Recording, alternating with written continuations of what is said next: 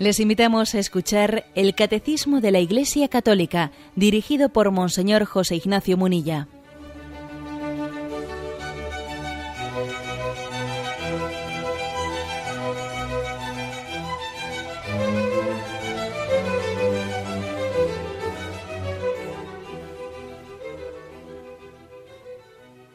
Un cordial saludo a todos los oyentes de Radio María. Un día más, con la gracia del Señor, proseguimos el comentario del catecismo de nuestra Madre, la Iglesia. Hoy lo hacemos de una forma especial, como tenemos costumbre, cuando hemos concluido algún capítulo, algún apartado importante, dando un programa íntegro a la intervención de los oyentes. ¿eh? Por lo tanto, hoy podéis llamar para intervenir desde el primer momento haciendo preguntas sobre el, el, último tema que hemos venido explicando que ha sido sobre la cristología o alguna otra cuestión eh, que deseéis pues que podamos intentar pues hacer alguna iluminación compartida. Eh, ya sabéis, como siempre, que el teléfono al que podéis llamar es el 917 107 700. 917 107 700 o también podéis dirigir vuestras preguntas por correo electrónico a la dirección directo arroba radiomaria.es. ¿eh? Directo arroba radiomaria.es. Decir únicamente que eh, la, parte que hemos concluido, y por eso tenemos este programa especial, es la que tiene como título El Hijo del Hombre se hizo, perdón, el Hijo de Dios se hizo hombre. Por lo tanto, tenemos recién terminado la parte que explica la encarnación del Verbo y cuál es la naturaleza de Cristo verdaderamente humana y verdaderamente divina, y también la explicación de cómo se conjuga en ese misterio de la unión entre la humanidad y la divinidad, cómo es la personalidad de Jesucristo en esa unión. Tenemos un momento de, de música y volvemos con vuestras preguntas.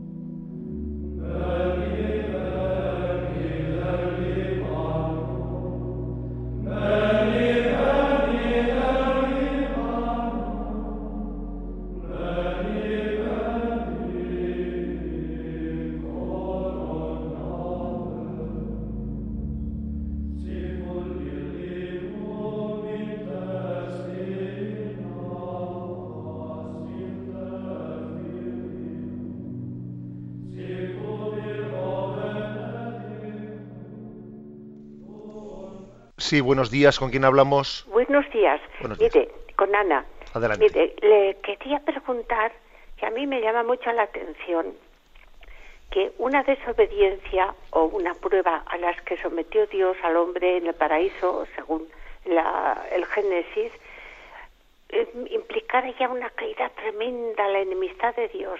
Y en cambio, un deicidio, que fue la muerte de Cristo, eso nos reconcilia con Dios que me parece asombroso. Y luego, que muera Dios, y parece que ya eso ya es definitivo, ¿no?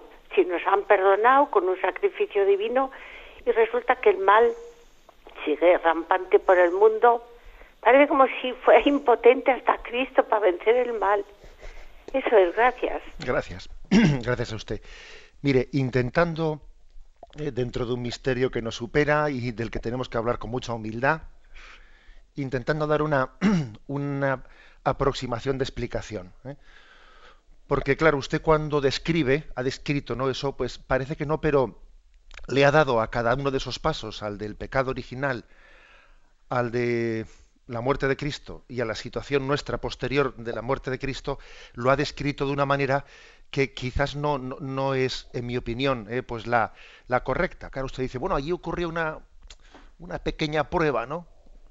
Dios les puso hoy hay una, una, prueba, a ver si comían o no comían de un árbol y, resulta que comieron y, por haber caído en esa, eh, pues, en, esa en esa desobediencia de esa prueba que les habían puesto, fíjate la que se originó. Claro, eh, yo creo que, este, que eso está descrito de una manera incorrecta porque Claro, usted ha cogido una imagen, que es la imagen de, comer o no comer de un árbol, que es una imagen, que es una metáfora, la ha cogido como si eh, la imagen fuese la esencia de, la realidad. Es decir, no estamos hablando de que ahí han caído en una prueba, sino que el pecado consiste en una rebelión nuestra ante Dios, en una soberbia, en un no dejarse amar, en un no dejarse querer, en un pensarse que yo soy libre sin Dios.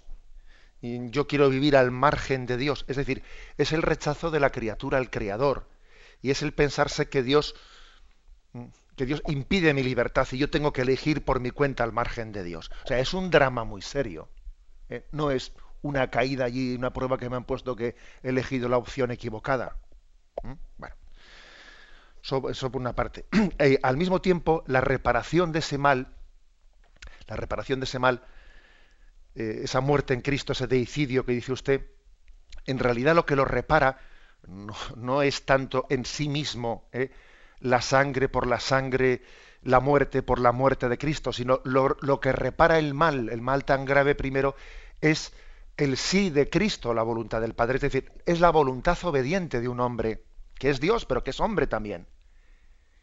Y esa voluntad plenamente obediente al corazón del Padre es la que repara el mal de, una voluntad que, es la del hombre pecador, soberbio, desobediente a la voluntad del Padre.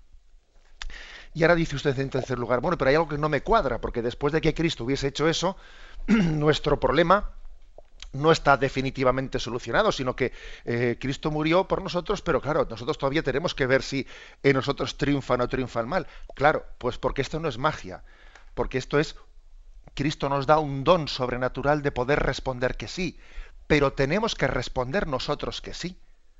O sea, Él nos da la gracia, no solo el ejemplo, sino la gracia para poder ser obedientes a la voluntad del Padre. Pero ahora tengo que acogerlo yo personalmente. O sea, la redención objetiva de Cristo tiene que ser seguida de la acogida personal a esa redención de Cristo. Uno es redimido subjetivamente cuando hace suya la redención que Cristo hizo entregando su vida en obediencia al Padre. ¿eh? Bien, digo que las cosas es importante ver cómo se describen, porque a veces cuando se describen pues, de una manera un tanto entendámoslo, pues un poco caricaturizada, sin ir un poco a la esencia de lo que supone el pecado, de lo que supone la redención, de lo que supone nuestra santificación, pues quizás ve una desproporción ¿no? en, todo ese misterio. Y yo no pretendo decir que con lo que he dicho esté todo, todo claro, ni mucho menos, ¿no? Pero bueno, quizás aporta, aporta un matiz. Damos paso al siguiente oyente. Buenos días. Buenos días. Sí, adelante. Soy de Jerez. Adelante, lo escuchamos. Yo quería mm, eh, preguntarle mm, sobre la cena de Jesús, mm, eh, el, último, o sea, la última cena, cuando Jesús instituye la Eucaristía. Em, me, habían dicho que eso era un símbolo, que, hasta que no se murió Jesucristo y, resucitó, no, e, no era de verdad, sino que era un símbolo. Y yo le decía que no, que, Jesucristo dio de, yo a la Eucaristía a sus apóstoles, ¿no? ¿Me lo puede aclarar, por favor? Pues mire usted, eh, usted tiene más, eh, yo diría, sentido que, que quien ha podido decirle lo, contrario. Es decir, Jesucristo mismo instituye la Eucaristía y de una manera pues, eh, pues misteriosa, pero real, la primera Eucaristía está celebrada la víspera de la pasión de Jesucristo. Las demás Eucaristías están celebradas posteriormente. ¿eh? Las demás Eucaristías se, celebraron ya después de la resurrección. pero hubo únicamente una Eucaristía que fue celebrada antes de, que es esta, la, de la víspera de su pasión, en la que Cristo, bueno, pues le adelanta de alguna manera lo que nosotros recibimos, los que, los que celebramos ahora la Eucaristía, los recibimos a posteriori. Bueno, pues él lo, adelantó, instituyéndolo al mismo tiempo. ¿eh? Este es mi cuerpo que se entrega por, por, vosotros, esta es mi sangre que será derramada por vosotros. ¿eh? Creo que esa es la, respuesta correcta. Damos paso a un siguiente oyente. Buenos días. Buenos días, Padre Munilla. Adelante, le escuchamos. Mire, yo le, eh, voy a preguntar, se ve a veces la iglesia, yo no me la vida de santo, pero bueno, a veces se ven casos realmente incomprensibles al ser humano, e incluso cuando uno quiere andar en el camino de la verdad y la vida, ¿no?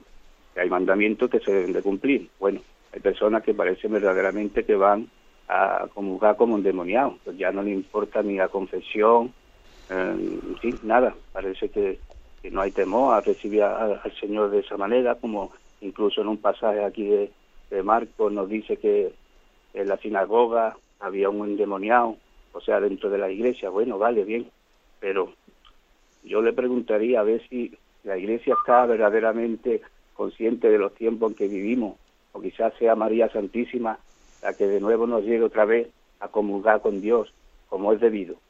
Gracias. Bueno, vamos a ver, eh, lo, que plantea el oyente, la importancia de comulgar debidamente.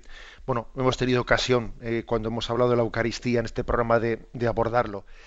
Es verdad eh, que la Iglesia también tiene que tutelar, cuidar las formas en las que comulgamos, recordar la importancia de comulgar en gracia de Dios y no hacerlo de cualquier manera, la preparación para la, Eucaristía, la forma externa de hacerlo, eh, la acción de gracias posterior a la, comunión. O sea, son muchas cosas las que la Iglesia tiene que recordar, quizás debía recordarlas más, no, no, no, no lo niego, pero también añado, y esto no lo digo en plan de excusa, sino que también es cierto, que tengamos en cuenta que que luego la Iglesia, cuando distribuye la comunión, aunque hubiese dado bien dados los avisos previos, para entendernos, ¿eh? luego obviamente, pues eh, eh, la Iglesia no está juzgando, de no ser que sea una persona que tenga una especie de pecado público que se acerque a comulgar, que a veces la Iglesia sí puede tener, en un caso así, en un caso es un poco extremo, puede tener pues el, el deber de, hacerle entender que no puede comulgar, pero, pero digamos que los pecados realmente no suelen ser públicos, sino aunque puede suponerse desde fuera, cada uno es el que tiene que, eh, que hacer un discernimiento de si está bien preparado para, para acercarse a comulgar. ¿eh? Claro, entonces en ese sentido la Iglesia no es juez, no se constituye en juez de cada persona que viene a comulgar. ¿eh? Eso es verdad. Y también os voy a decir que los sacerdotes cuando distribuimos la comunión, en más de una ocasión yo creo que, que también distribuimos la comunión pidiéndole al Señor en nuestro interior misericordia para nosotros y para la persona a la que distribuimos la comunión, porque percibimos cosas que, que aunque no puedas juzgar interiormente a la persona, pues te hacen sufrir, ¿eh? te hacen sufrir. O sea que mi, respuesta es sí es verdad que debiéramos de, recordar esas condiciones externas para que la Eucaristía sea recibida adecuada y con, adecuadamente y con devoción, ¿eh? pero al mismo tiempo es un misterio pues el que Dios se ponga en nuestras manos, ¿eh? siendo así que somos indignos de Él y abusamos de Él muchas veces. ¿eh? Damos paso a un siguiente oyente. Buenos días. Hola, buenos días. Sí. Mire, yo le quiero hacer una pregunta porque un día estuvo hablando de que es un sacrilegio deteriorar a las imágenes y a las personas consagradas y yo estoy totalmente totalmente de acuerdo. Pero yo mi pregunta es no es también un sacrilegio deteriorar a las personas que aunque no son consagradas son imagen de Dios y precisamente por sacerdotes hecho por sacerdotes esa es mi pregunta. Sí Bien, son dos cosas distintas, ¿no? Son dos cosas distintas que las dos tienen una gravedad pues muy grande, pero, pero obviamente es distinta. La segunda, el que, el que alguien pueda profanar la inocencia de un niño, pues es una, ciertamente es una profanación que, sobre todo de la inocencia, entendámoslo bien, ¿eh? de, la, de la inocencia. Que al mismo tiempo es templo de Dios. o sea que también en ese sentido usted vamos, busca una correlación y creo que tiene, eh, tiene, razón de ser esa correlación.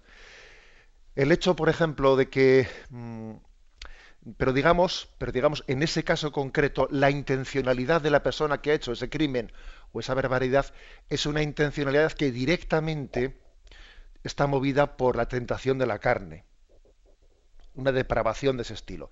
Sin embargo, el que, el que va a cometer pues, un pecado eh, contra una imagen de la Virgen María porque quiere ofender eh, digamos, explícitamente, quiero hacer un acto de profanación de un sagrario o quiero hacer un acto de profanación de, una imagen de la Virgen, su intencionalidad directa no está movida por, por el pecado de, debilidad de la carne, no, sino por una soberbia de rebelión contra, contra Dios mismo. Y en ese sentido mm, es directamente sacrílego. Es decir, que aunque tiene usted razón en que al final todo pecado que ofenda al prójimo en el fondo es no respetar la presencia de Dios en él, aunque tiene usted razón, la intencionalidad de uno y otro, o sea, el, objeto formal que le mueve en cada acto es distinto.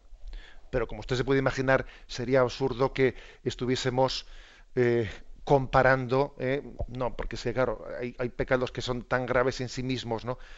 Que, pues, pues que a veces, por ejemplo, cuando uno compara el aborto con el terrorismo, algunas personas se escandalizan ¿no? y dicen eh, puede ser una falta de respeto a las víctimas del terrorismo eh, comparar el aborto con el terrorismo. Digo, bueno, pues es verdad que quizás conviene no compararlos. ¿eh? Yo también soy de la opinión de que en el fondo el aborto y el terrorismo pues, tienen muchas, muchas similitudes, porque es que los inocentes, ¿no? Los inocentes son quienes pagan nuestro, nuestra falta de respeto. Pero es verdad que conviene no compararlos eh, no utilizar imágenes comparándolos porque podemos herir sensibilidades para entendernos. Damos paso a un siguiente oyente. Buenos días. Buenos días. Sí. Soy Josefa. Adelante, Josefa. Mire, lo felicito por el programa precioso que tiene y también felicito a su madre por esos dos hijos que tiene tan preciosos. Bueno, mi pregunta es, yo me levanto de mañana y estoy unos 10 minutos con el Señor y, y después me voy a andar levanto a las seis y media, a las siete y estoy haciendo mis oraciones. Y después me voy a andar y en esa hora rezo el rosario. Le rezo al Sagrado Corazón de Jesús, otro rosario, y a las almas benditas del purgatorio. Y hay quien me dice que dice que eso no sirve para nada andando, que si no me, si no cojo y estoy sentada rezando el rosario al Señor, que no hace nada, pero yo se lo he hecho con toda mi intención y con eso y, como voy andando, pues lo dedico solo a él y a lo mejor si estoy aquí sentada en mi casa me luce menos porque... O sea que quiero saber si es, si sirve, si sirve eso, rezar cuando me voy a andar. De acuerdo. Bueno, pues yo creo que la respuesta es muy clara. ¿eh? La respuesta es muy clara que el, valor de la oración no la da la postura corporal en la que la hago, aunque siempre una postura puede ayudar. ¿eh? pero el valor de la oración lo tiene la presencia de Dios en la que yo hago esa oración. ¿eh?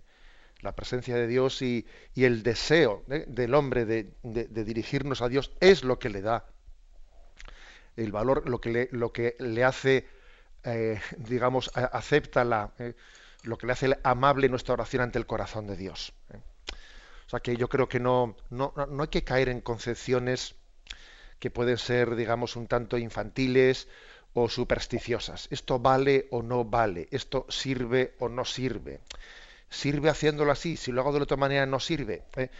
Bueno, entendedme que detrás de, detrás de esa especie de, eh, vamos, eh, de dudas mm, subyace en nosotros una, una concepción un tanto materialista de nuestra relación con Dios, un tanto supersticiosa, y tenemos que purificarla.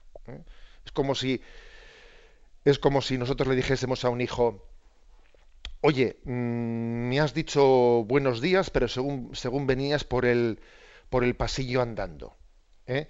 Si no te sientas delante mío y me lo dices, mirándome a la cara, buenos días, no vale los buenos días que me has dicho por el pasillo andando. Hombre, Nos parecería ridículo, ¿no? Bueno, algo así en nuestra relación con Dios. ¿eh?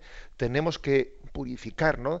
Eh, determinadas, bueno, a veces se nos han ido colando, queriendo ser fieles y cumplidores, se nos han ido colando, pues algunas, algunas excesivas, pues cosificaciones, ¿no?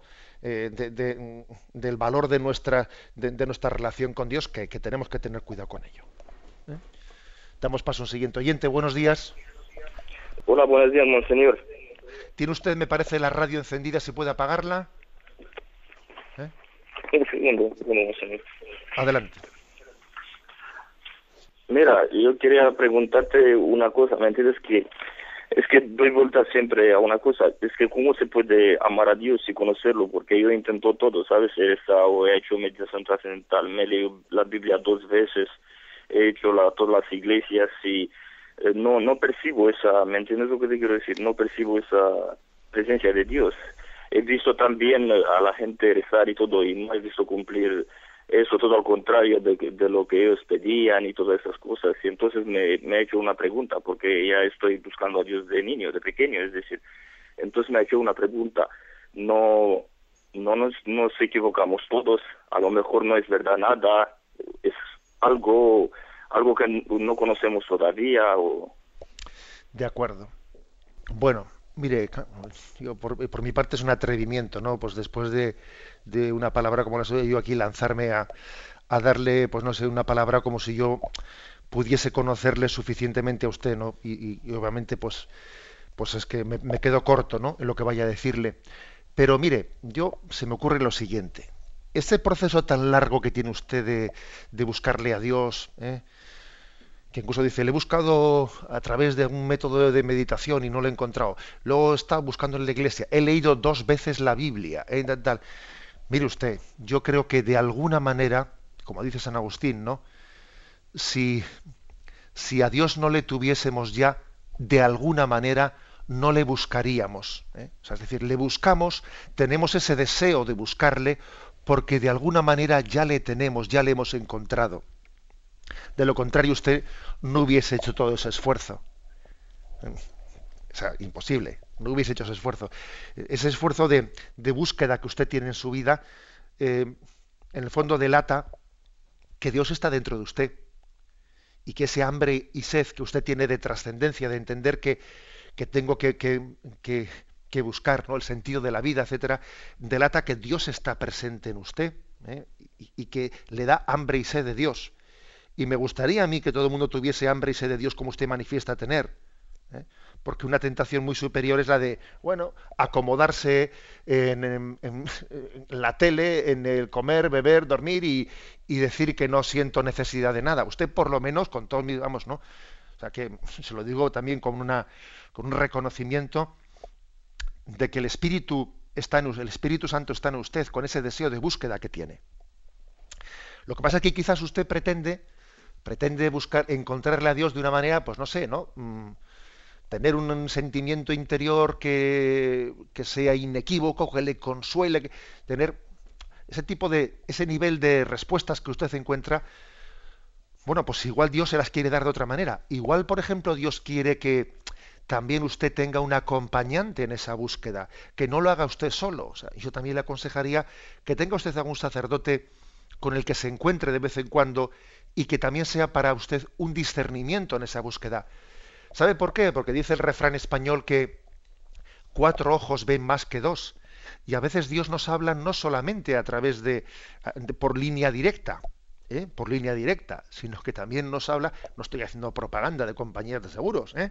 sino que además de, de, de esa línea directa, Dios nos habla a través de intermediarios y de personas que también ¿no? pues han podido, están en la misma búsqueda que usted está de Dios. Bueno, es lo que se me ocurre decirle. ¿eh? Y le, le, encomendamos a usted al Señor para que esa búsqueda que usted tiene llegue a buen puerto. Damos paso a un siguiente oyente. Buenos días. Monseñor, nos escribe Francisco a directo arroba radiomaria.es y dice, buenos días, si en los Evangelios nos dice Jesucristo que no debemos jurar por nada, ¿por qué se solicita muchas veces como forma legal? ¿Y por qué además los únicos que se niegan a jurar son los no creyentes como forma de distancia con la fe? Y si en los Evangelios Cristo dice que no recemos con palabrería y nos muestra que recemos con el Padre Nuestro, ¿por qué es correcto hacer repeticiones? Gracias y que Dios le bendiga. Jurar es poner a Dios por testigo, es un acto religioso, y por eso los no creyentes, pues no queriendo ¿eh? hacer una mención de un acto religioso, no quieren poner, ¿eh? o sea, no quieren hacer juramento, sino quieren jurar por su, o sea, prometen por su honor, porque el juramento es una invocación a Dios, y claro, si sería una contradicción que uno invoque a Dios si dice no creer en él. ¿Eh? Ahora, lo que dice el oyente respecto a, bueno, ¿no dice el Evangelio que no pongamos a Dios por testigo? Que cuando sea sí, sí, cuando sea no, no, y que no estemos jurando. ¿No dice el Evangelio que no utilicemos muchas palabras? Entonces, ¿por qué rezamos el rosario? ¿Por qué repetimos las Ave Marías? ¿Eh? Vamos a ver, yo creo que hay, que hay que decir lo siguiente. Las, el sentido de las palabras del, mm, de las palabras de Jesús em, hay que entenderlo en su contexto, lo cual, para lo cual la tradición de la Iglesia, la forma en la que esas palabras han sido recibidas y, comprendidas es muy importante. Eh, eh, la, aplicación literalista de algunos textos podría llevarnos a consecuencias. Por ejemplo, cuando dice Jesús, y si tu mano te hace caer, córtatela, porque te más, más te vale ir, y si tu ojo te hace caer, sácatelo. Hombre, eh, pues mire usted, esto, o sea, la verdad es que la, la comunidad cristiana iba a ser una comunidad de tuertos y de mancos y de eh, pues obviamente no se puede aplicar literalmente los textos sino en su sentido. Eh, cuando Jesús dice no oréis con muchas palabras eh, sino orad así y dice el Padre nuestro a lo que se está refiriendo es que tenemos que dar el valor el valor a las palabras para que nos ayuden a ponernos en presencia de Dios. O sea no pensarse que el valor de la oración está en el hablar mucho, en el decir mucho, yo he hecho una oración mejor que tú porque me he tirado una hora y media repitiendo y tú únicamente has estado cinco minutos, luego mi oración. No, pues puede ser mejor la del otro, porque es que el otro, pues en cinco minutos ha tenido más presencia de Dios que tú. Que... Me explico, esa es la forma en la que la Iglesia ha entendido esa palabra de Jesús. Con respecto al tema del juramento, la tradición de la Iglesia, la tradición de la Iglesia ha dicho lo siguiente: jurar en sí mismo, jurar en sí mismo no es una blasfemia, porque es ponerle a Dios por testigo de las cosas. Lo que, lo que es un sacrilegio, perdón, he dicho blasfemia, sacrilegio, lo que es un sacrilegio es eh, abusar de ponerle a Dios por testigo. ¿eh? O sea, eso, es un abuso. Puede haber un momento solemne en la vida, ¿eh? como el momento de un juicio, como el momento de una, pues de una de un sacramento o de una toma de posesión en el que se hace un juramento solemne. Bien, pero si uno está poniendo a Dios por testigo de, las pequeñeces, eh, eh, bueno, está como manipulándolo, eh, pues eso obviamente es un sacrilegio. Es decir, cuando sea sí, di sí, cuando sea no, di no, y no recurres a Dios, al juramento solemne de Dios, como si esto fuese. Es la manera en la que, en la, en la, que la tradición ha interpretado ese texto. Por eso, fijaros que la Sagrada Escritura tiene que ser leída eh, desde la tradición de la comunidad en la que se escribió, no sacándola de contexto, porque así se cometen errores, claro. ¿eh? Damos paso a un siguiente oyente. Sí, monseñor, nos escribe Pilar también a directo arroba radiomaria.es y dice, ¿qué significado tiene em, en el momento de poner las gotitas de agua en el vino del cáliz? Mire, esa gota de agua, ¿eh? esa gota de agua que se, que se echa en el, en el vino significa dos cosas. ¿eh?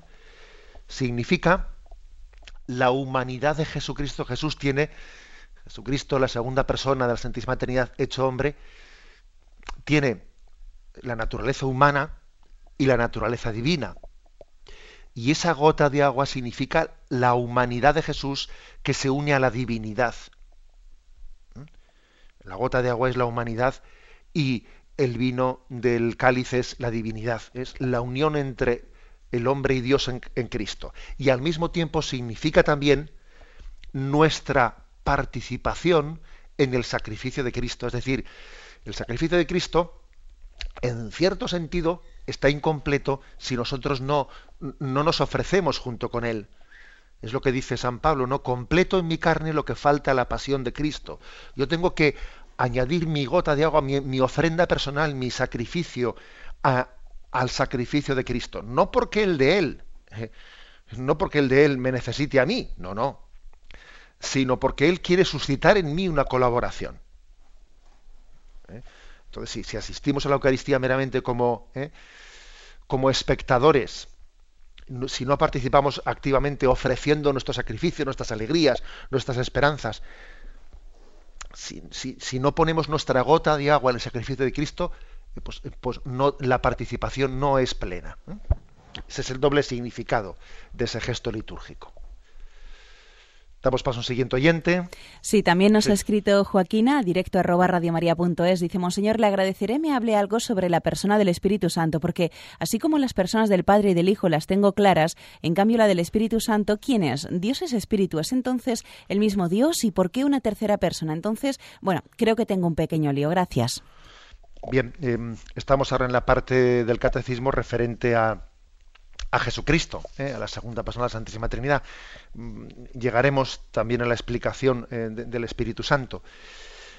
Pero digamos sencillamente que bueno, eh, también es Espíritu el Padre. O sea que el hecho de que llamemos Espíritu Santo a la tercera no quiere decir que el primero no sea Espíritu. También es Espíritu la segunda persona. Lo que pasa es que se encarnó y en este momento, en el momento actual y desde su encarnación, no solo es espíritu, sino que, sino que es el verbo encarnado. ¿eh? Por lo tanto, digamos que la persona, la persona, la tercera persona de la Santísima Trinidad, la forma en la que hemos, ¿eh? la tradición ha, explicado ¿no? su, su, ser, pues es, es persona como el Padre y el Hijo, procede del Padre y del, y del Hijo.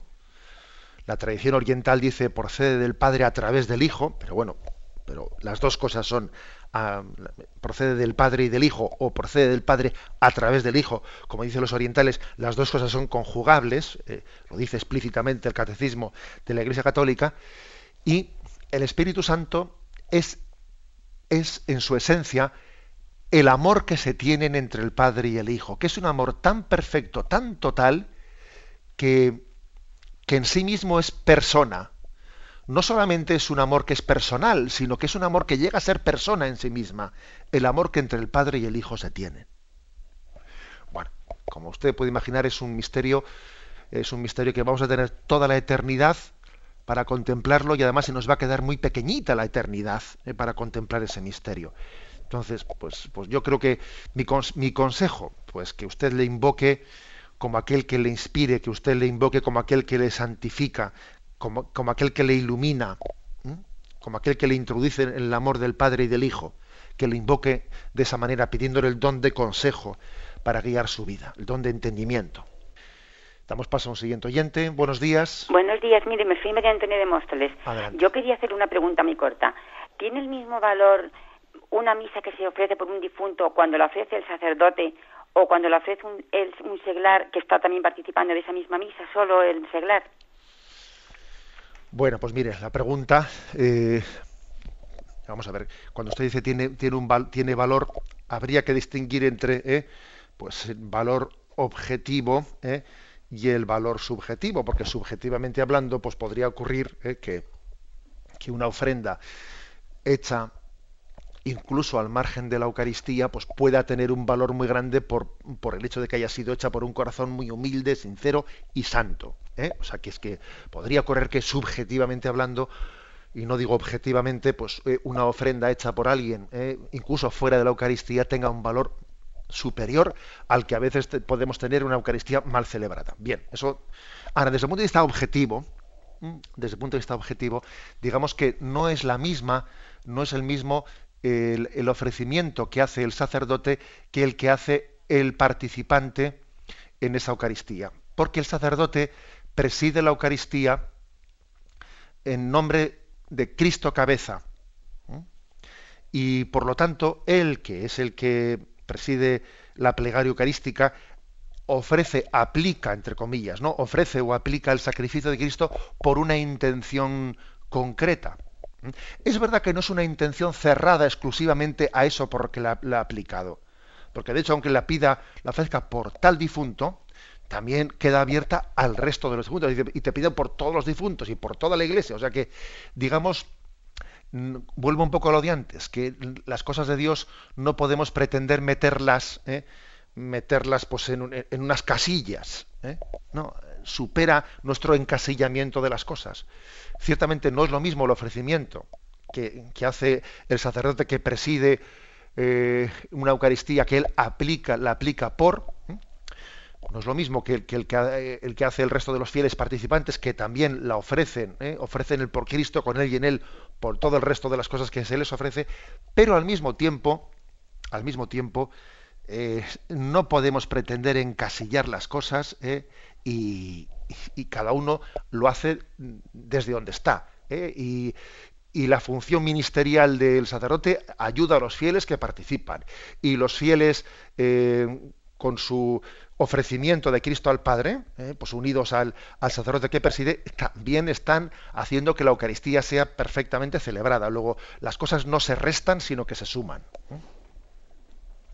Damos paso a un siguiente oyente. Buenos días. Hola, eh, buenos días. Soy Javier de, Valladolid. Adelante, Javier. Eh, mire, a mí personalmente me causa una gran perplejidad, pues algunos pasajes o textos del Antiguo Testamento, sobre todo eh, juiciados a, la vista de la sensibilidad del Evangelio, de la, de la revelación del Nuevo Testamento. Y en ese sentido, pues mm, eh, eh, tengo una cierta tendencia inclinación a considerarlo como que no, por lo menos sin distinción en todo su, toda su extensión, no todos los libros son palabra de Dios.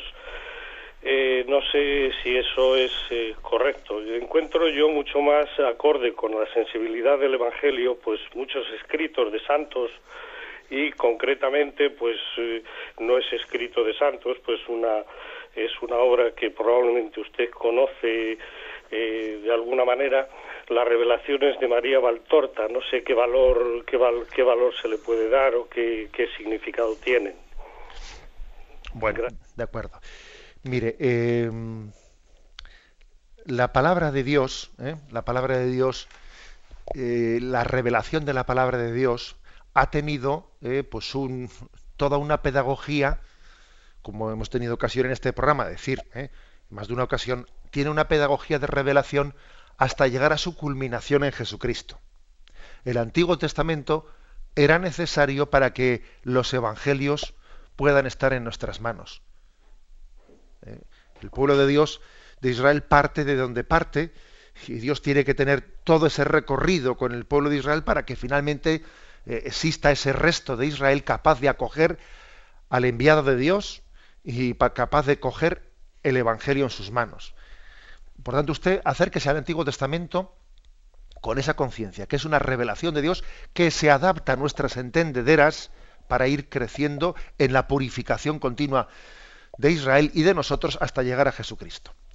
Es que algunos textos parece que no son palabra de Dios. No, no diga usted tal cosa, ¿eh? no diga usted tal cosa, otra cosa es que la Iglesia, ahora cuando hace una pedagogía, pues sí que selecciona textos del Antiguo Testamento para que cuando al final culmina el Evangelio, siempre pone Antiguo Testamento, primera lectura, segunda lectura, una de San Pablo, y después tercera lectura, el Evangelio selecciona los textos del Antiguo Testamento para que la pedagogía de llegar a Jesucristo pues, sea más fácilmente perceptible por el oyente. Pero no diga usted eso que hay textos que son o no son palabra de Dios, porque eso es juzgar juzgar la, historia de la revelación desde nuestra, eh, desde nuestra situación concreta actual, y eso es un error muy grande. Ni tampoco confunda usted escritos de los santos o revelaciones particulares, ¿eh? que no pueden tener en absoluto ¿no? el mismo valor que la palabra de Dios. Si María Valtorta ¿eh? escuchase eso, vamos, seguro que se escandalizaba y quemaba rápidamente sus, obras. Si alguien dijese que, sus obras pueden tener más valor que, que, la Sagrada Escritura del Antiguo Testamento, vamos, solo escucha ella y quema rápidamente sus propios libros. ¿eh? O sea que tenemos que distinguir entre lo que es ¿no? la palabra de Dios revelada Es, es normal que los santos que han escrito siglos después de Jesucristo tengan un lenguaje más adecuado a Jesucristo que el que pudo tener pues David, ¿eh? el rey David siglos antes de Jesucristo. Es que es normal, claro, porque pues porque ellos han recibido toda la plenitud de la revelación de Cristo. Y el rey David todavía no, todavía no había conocido los evangelios. Luego es normal que el que, que lo que uno escribía ahora tenga ese don, pero no porque haya tenido una revelación, sino porque es que tenemos el privilegio, como dice Jesús, muchos desearon ver lo que vosotros ahora estáis viendo y murieron sin verlo. Y nosotros vemos la plenitud de la revelación. Damos paso a un siguiente oyente. Buenos días. Buenos días, monseñor. Mire, soy Inmaculada de Sevilla. Muchísimas gracias por todo lo que nos enseña todos los días. yo le quería preguntar, cuando usted habló de los amuletos mm, y, que todo eso, a mí me entró enseguida después una duda. Digo, bueno, ¿y la medalla de la milagrosa y el escapulario de, mm, de, de la Virgen del Carmen? ¿Eso se puede considerar amuleto? Yo creo que no. De acuerdo. Pues mire, obviamente no lo es, pero mire, también es verdad que uno tiene que purificar la forma en la que lo, lo utiliza para que la intencionalidad ¿eh? con la que lo utiliza no sea supersticiosa, porque obviamente se trata de un signo, eh, la medalla milagrosa, el escapulario se trata de un signo de, esa maternidad de María que cuida de nosotros, del cumplimiento de ese mandato de Jesús a su madre. Madre, ahí tienes a tu hijo. Hijo, ahí tienes a tu madre.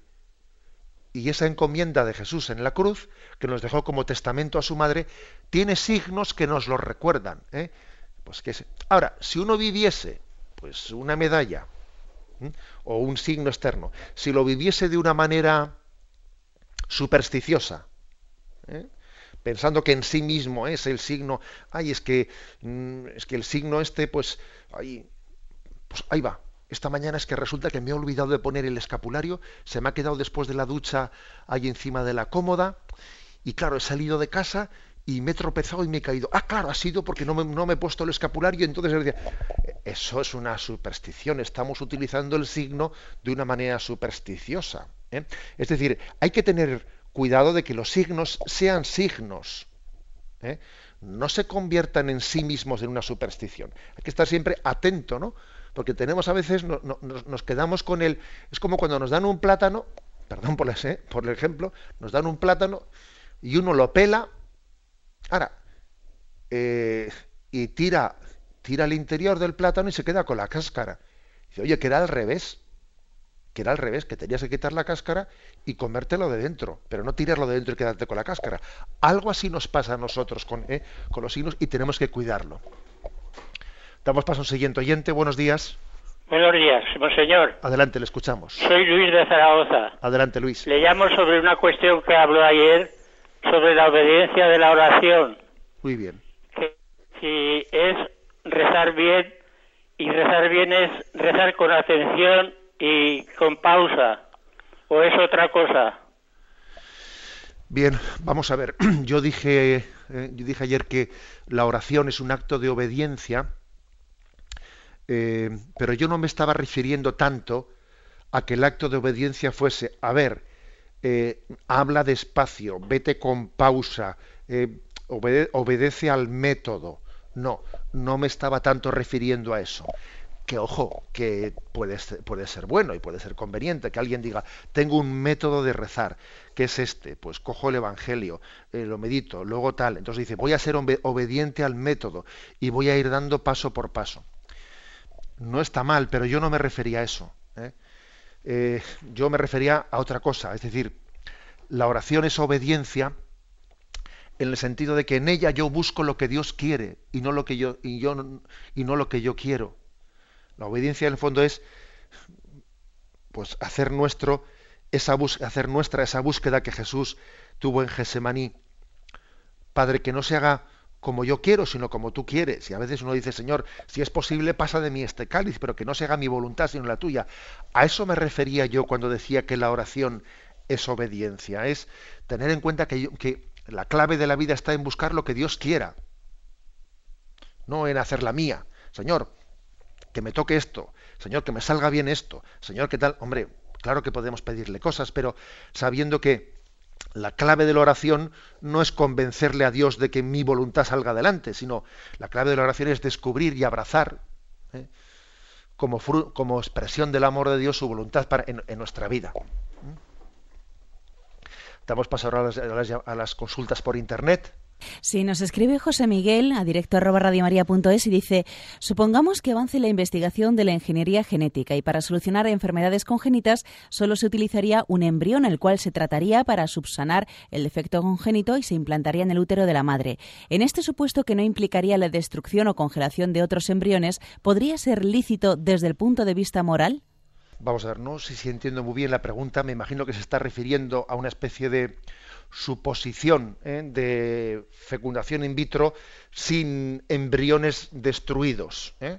imaginémonos pues que un embrión, eh, que la fecundación in vitro hoy en día suele tener, entre comillas, y, daños colaterales. Y lo digo con una, expresión pues un tanto irónica, pero que es dura, que te dice, claro, para que un embrión salga adelante la fecundación in vitro, ha habido pues X embriones que han sido, que han sido entre comillas, desechados o, abortados, etcétera, y entonces esos daños colaterales que son vamos, absolutamente inaceptables, ¿no?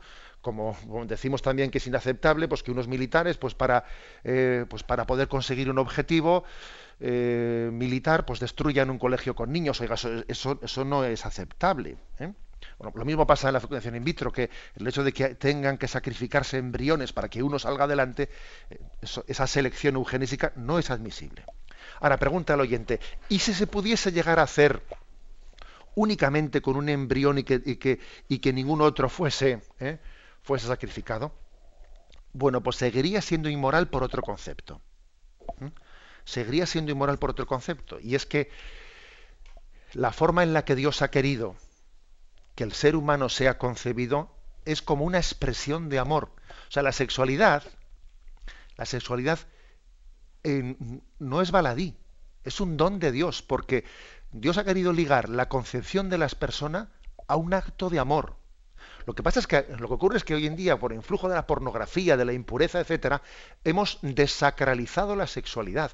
Pero la sexualidad es, es una expresión de amor en cuyo contexto es el contexto digno para que Dios nos dé el don de la vida.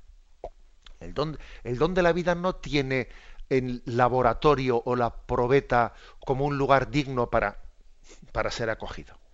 Yo creo que está ocurriendo que cierta ciencia, cierta ciencia, dimite de curar las enfermedades de la esterilidad, y entonces en vez de curar la esterilidad, se dedica a fabricar artificialmente la vida. Yo digo una cosa, otro gallo nos cantaría si todo el dinero que se ha invertido ¿eh? en fabricar artificialmente la vida, la fecundación in vitro, etcétera, se invirtiese, se hubiese invertido en sanar las enfermedades de la esterilidad. Porque claro, la, medicina no está para fabricar artificialmente la vida, sino para sanar las enfermedades, las causas que provocan la, esterilidad. ¿eh? Que por cierto, muchas veces lo que, lo, que está, ocurriendo es que retrasamos indebidamente la paternidad y la maternidad o recurrimos a la anticoncepción, etcétera, hasta que a veces provocamos la, la, la esterilidad y luego queremos ser padres con cuarenta y pico años.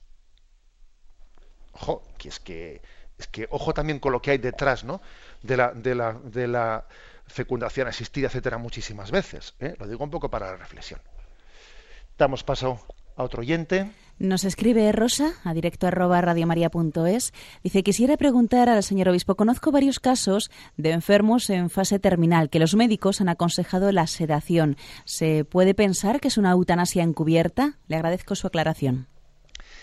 Pues vamos a ver. Eh, ¿Es o no es una eutanasia encubierta recurrir a una sedación del... Además existe un tipo de sedaciones que ya no tienen vuelta atrás, ¿eh?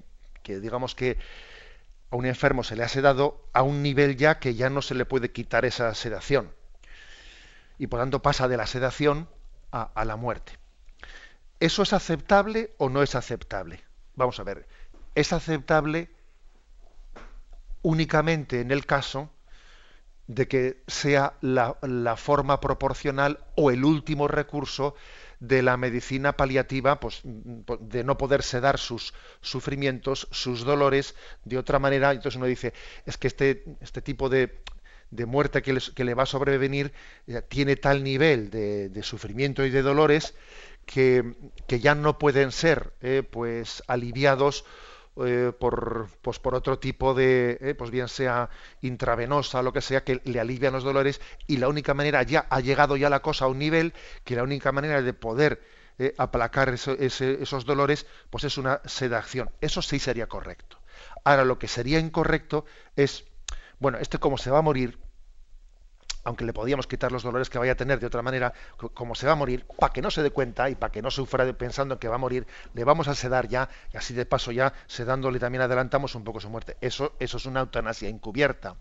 O sea que también el hecho de que sea eutanasia o no, no solo está en el acto material, sino en el discernimiento prudencial de si en este caso concreto ha lugar a que esto sea eh, pues un, digamos, un proporcional o se ha recurrido a ello de una manera desproporcionada, porque había otros métodos de, sanar ¿no? Eh, o de aliviar un dolor. Damos paso a un siguiente oyente. Nos escribe María y nos dice, ¿por qué Jesucristo dice que es el Hijo del Hombre en algunas ocasiones en vez del Hijo de Dios? Bien, es que en el Antiguo Testamento existe la imagen, ¿eh? la imagen de el Hijo del Hombre una forma concreta de revelación mm, mm, del hombre, o sea, del Dios que se, que se nos muestra también en, la figura humana. El Hijo del Hombre, eh, quiero, recordar que es de Ezequiel, etcétera, eh, varios profetas en los que se utiliza esa imagen, mm, es un hombre, el Hijo del Hombre venido del cielo entre las nubes, ¿eh? es una imagen veterotestamentaria del Antiguo Testamento. Para poder comprender su significado, uno tiene que recurrir a los, eh, a los, pasajes del Antiguo Testamento en los que se utiliza esa imagen, que suele ser la imagen de el hombre, de un hombre que viene desde las nubes venido del cielo. Luego es una especie de eh, manifestación de, de, Dios que se acerca al hombre. Damos paso a un siguiente oyente. Sí, buenos días, monseñor. Adelante, le escuchamos. Mire, yo quería hacerle una pregunta sobre, em, a propósito de una anécdota que usted contó hace unos días sobre una niña que se le había acercado en una celebración y que le había dicho que si podía hacer que su profesora de religión creyese. Entonces, eh, yo eh, pienso que hoy en día muchos profesores de religión, y no digo todos, enseñan religiones, no religión católica. Entonces, a veces el título de profesor de religión se puede prestar a confusión. Eh, bueno, y aparte, ahora usted ha hablado de la, de la manipulación genética con respecto a la clonación, quiero decir que las consecuencias de una clonación pueden ser impensables, porque desde crear individuos con las mismas características genéticas que otro individuo, eso puede crear desde el punto de vista de la criminología una confusión tremenda.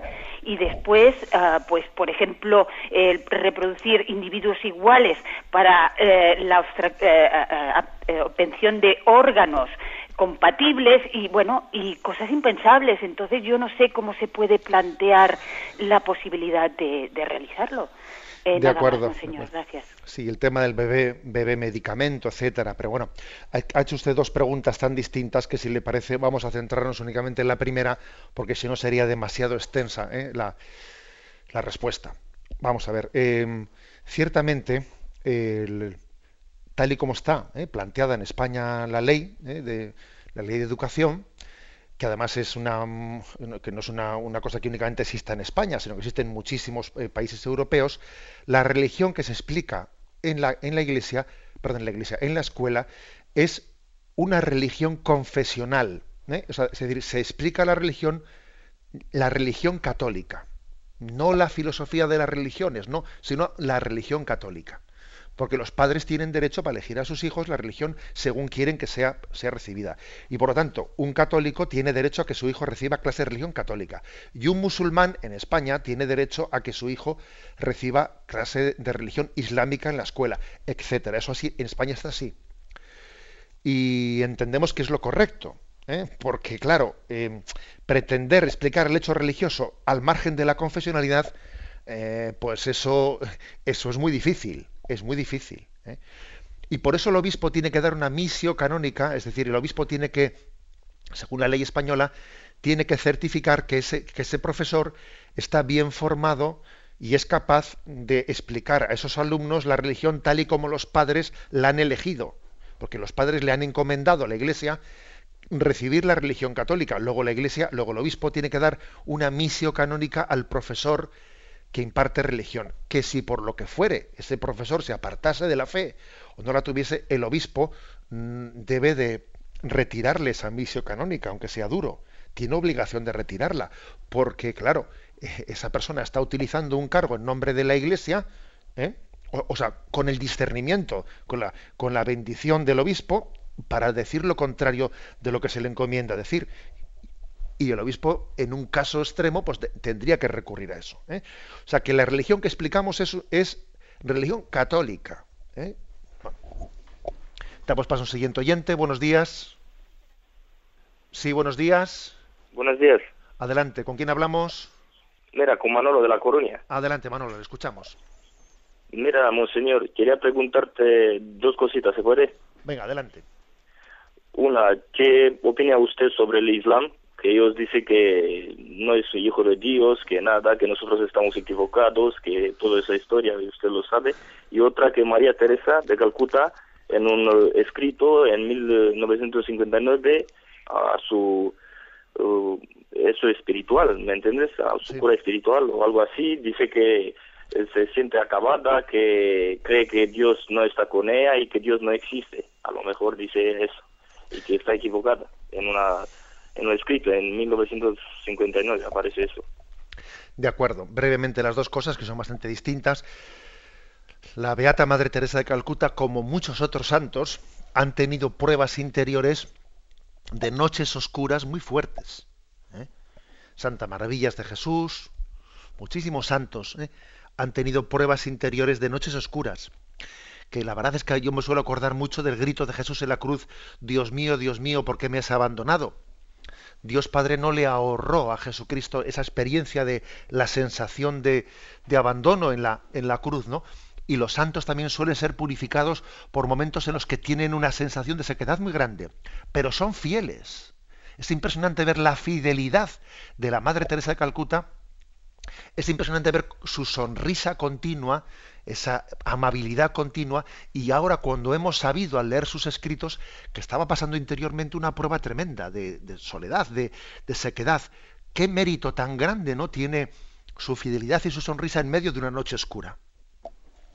Con respecto a, eh, la primera pregunta, bueno, pues nosotros creo que es importante que tengamos una buena relación con el Islam, porque el diálogo interreligioso, ¿eh? pues el Papa nos ha enseñado su valor, eh, acordaros del encuentro de Asís, de la importancia de colaborar entre las religiones en, eh, pues en la construcción de, de una sociedad justa.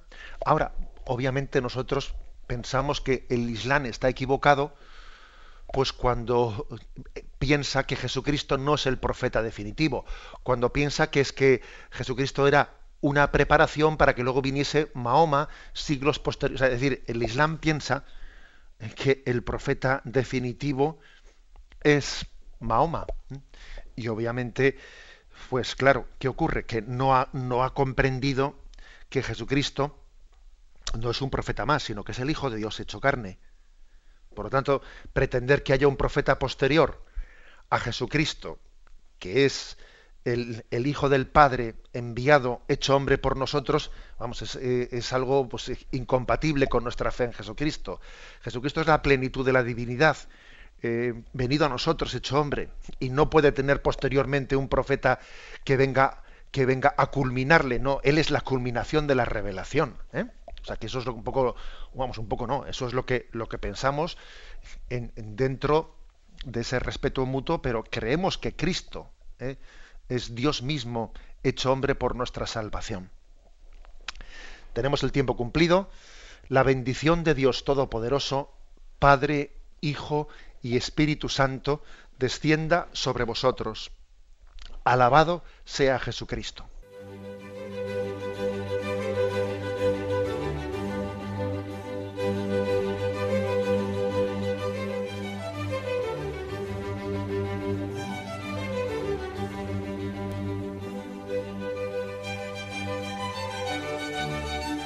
Han escuchado en Radio María el Catecismo de la Iglesia Católica, un programa dirigido por Monseñor José Ignacio Munilla.